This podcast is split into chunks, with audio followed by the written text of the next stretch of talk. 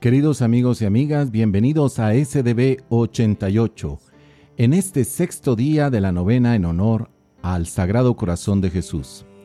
Gracias por acompañarnos. Bienvenidos. En el pan y en el vino, y con nosotros está. Por de la señal de la Santa Cruz de nuestros enemigos, Líbranos, Señor Dios nuestro, en el nombre del Padre, del Hijo y del Espíritu Santo. Amén.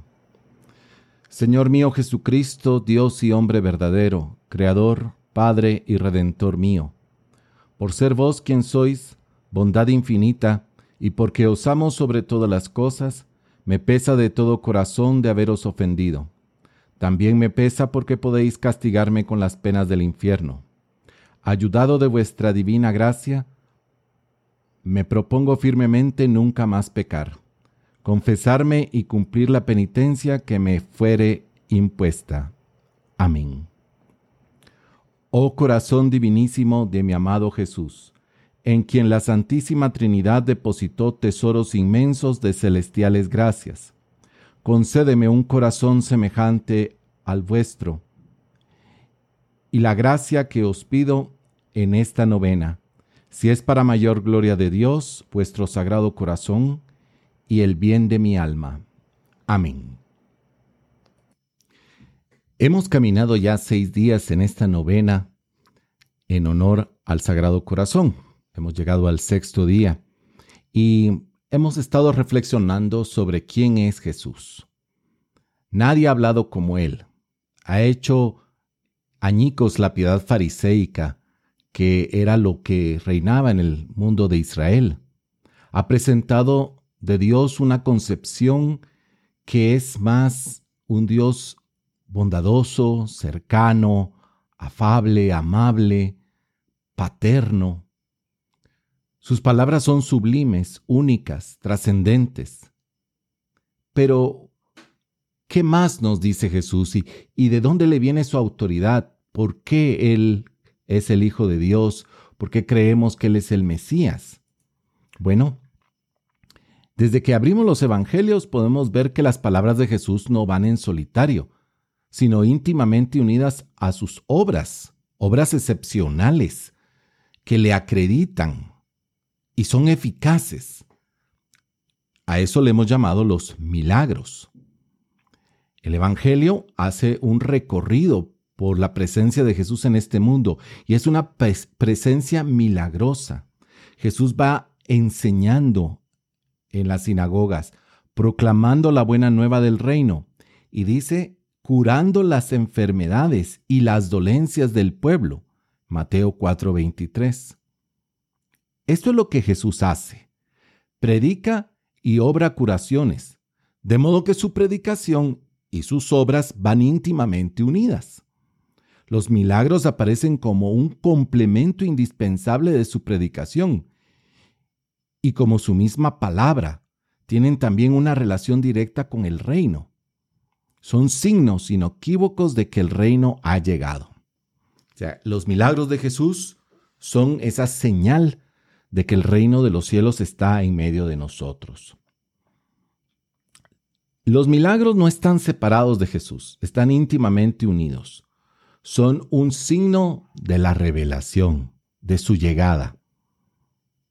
Son signo de la confirmación de la palabra de Cristo. No podemos entender los milagros al margen del reino de los cielos que Jesús nos está enseñando, nos está anunciando. Ni tampoco podemos separarlos de la misma persona de Cristo. Cuando Cristo sana es porque se ha encontrado con la persona y ha descubierto en esa persona un signo de fe, una disposición a recibir a Dios. Este es un elemento importante, disposición para recibir a Dios. ¿Qué es un santo? Un santo es aquella persona que está en búsqueda de Dios, porque está dispuesto a recibirlo, porque necesita de Dios y lo busca. No todas las personas que decimos que buscamos a Dios realmente lo queremos. porque sabemos que Dios va a ser muy exigente en nuestra vida, porque sabemos que Dios nos va a poner a prueba y porque sabemos que es difícil seguir a Dios. Hay que tomar la cruz y seguirlo. Y por eso a veces la religión se queda en expresiones externas, en ritos, en leyes, y un poco volvemos a caer en esa tentación que tuvieron los fariseos. Ellos eran hombres muy religiosos, pero al final de cuentas se quedaron solamente en la letra de la ley, no en el espíritu de la ley. Podemos ser muy religiosos, ir a misa, persinarnos, rezar el rosario, cargar en la procesión, pero realmente estamos dispuestos a recibir a Dios. Estamos necesitados de Dios y de lo que Él va a transformar en nuestra vida. Estamos dispuestos a renunciar a nuestros pecados, a nuestras transgresiones, a nuestros egoísmos para aceptar a Dios. Estamos dispuestos a tener fe, es decir, una confianza absoluta en la obra de Dios. O simplemente tenemos a Dios como un adorno. Tenemos a Dios como un eh, amuleto o como alguien que nos va a sanar cuando lo necesitamos. Realmente es Cristo mismo que nos avisa, que nos enseña que los milagros son signo del reino de los cielos. ¿Estamos nosotros dispuestos a recibir ese reino de los cielos y por lo tanto que Dios haga milagros en nuestra vida? Es interesante esa pregunta. ¿Quién de nosotros no querría un milagro de parte de Jesús? Probablemente muchos estamos haciendo esta novena porque le estamos pidiendo a Jesús un milagro, una acción en nuestra vida que transforme algo, que sane algo, que cure algo. Pero esa sanación no se va a dar si nosotros no tenemos verdadera fe. La fe es una confianza absoluta en Dios, una confianza absoluta en el milagro que es Jesucristo en medio de nosotros. Por eso Jesús exige la fe, tanto por sus milagros como por su predicación. Cuando ve una buena disposición, Jesús actúa. A la hemorroísa le dice incluso Jesús, tu fe te ha salvado, en Marcos 5:34. Es decir, tu fe ha arrancado de mí el prodigio. Jesús se niega a realizar milagros de feria, solo por apariencia, solo por llamar la atención. Donde no hay fe, como en, Nazaret, en su mismo pueblo, no obra milagro alguno. Eso nos lo dice Marcos en el capítulo sexto, versículo 5.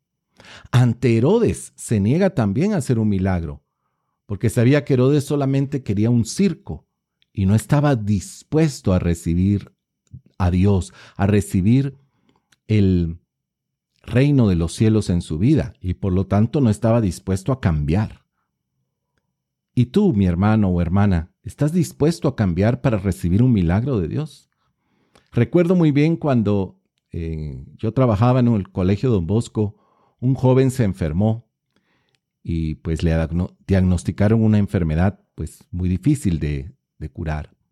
Su padre estaba en, en los pasillos del hospital y yo me acerqué a él.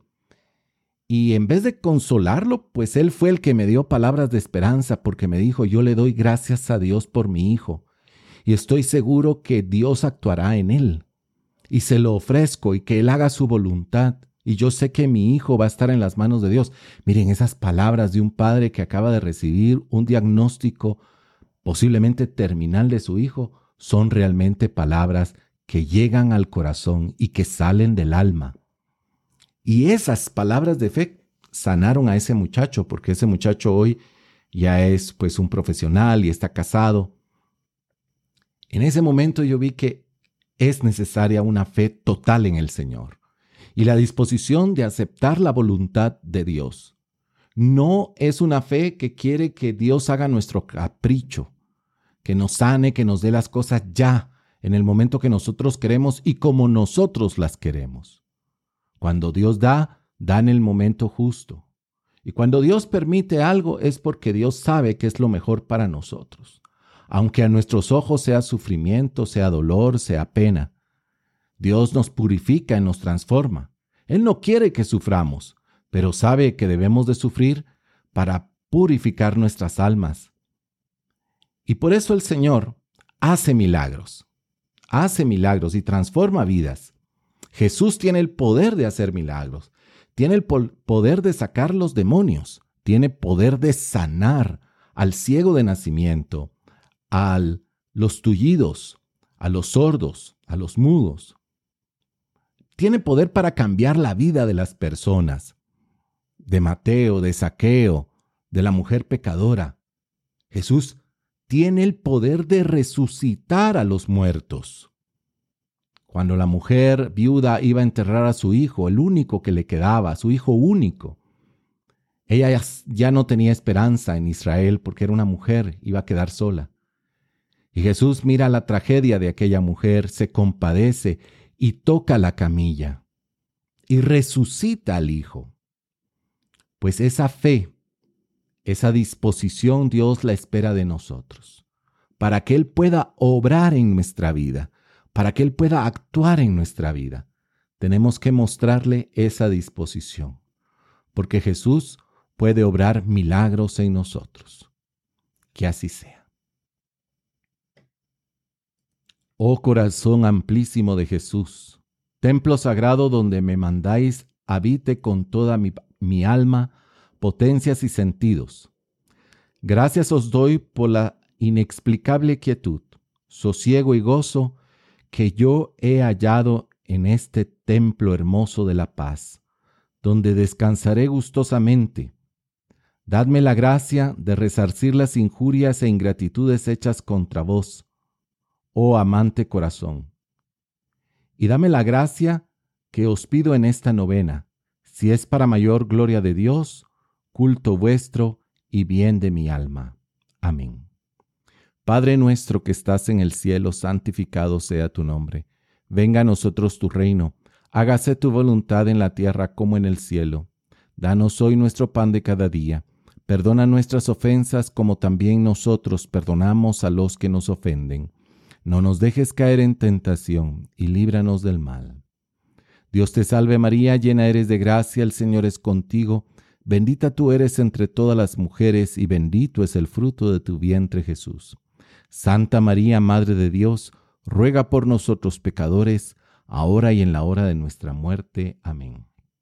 Gloria al Padre, gloria al Hijo, gloria al Espíritu Santo como era en el principio, ahora y siempre, por los siglos de los siglos. Amén. Sagrado Corazón de Jesús, en vos confío. Gracias nuevamente, hermanos y hermanas, por acompañarme en esta novena en honor al Sagrado Corazón de Jesús. Como les digo, yo pues gano mucho con hacer estas novenas porque me ayudan a hacer este camino espiritual y pues simplemente lo comparto con ustedes. La fiesta del Sagrado Corazón es una fiesta muy salesiana, es una devoción salesiana. Don Bosco era muy devoto del Sagrado Corazón. Y pues preparémonos entonces a celebrar esta novena y a celebrar la fiesta, sobre todo la fiesta de el Sagrado Corazón de Jesús. Que el Señor les bendiga y nos vemos mañana aquí en este espacio para el séptimo día de la novena en honor al Sagrado Corazón de Jesús. Que el Señor les bendiga. Les saludamos desde SDB 88. Gracias.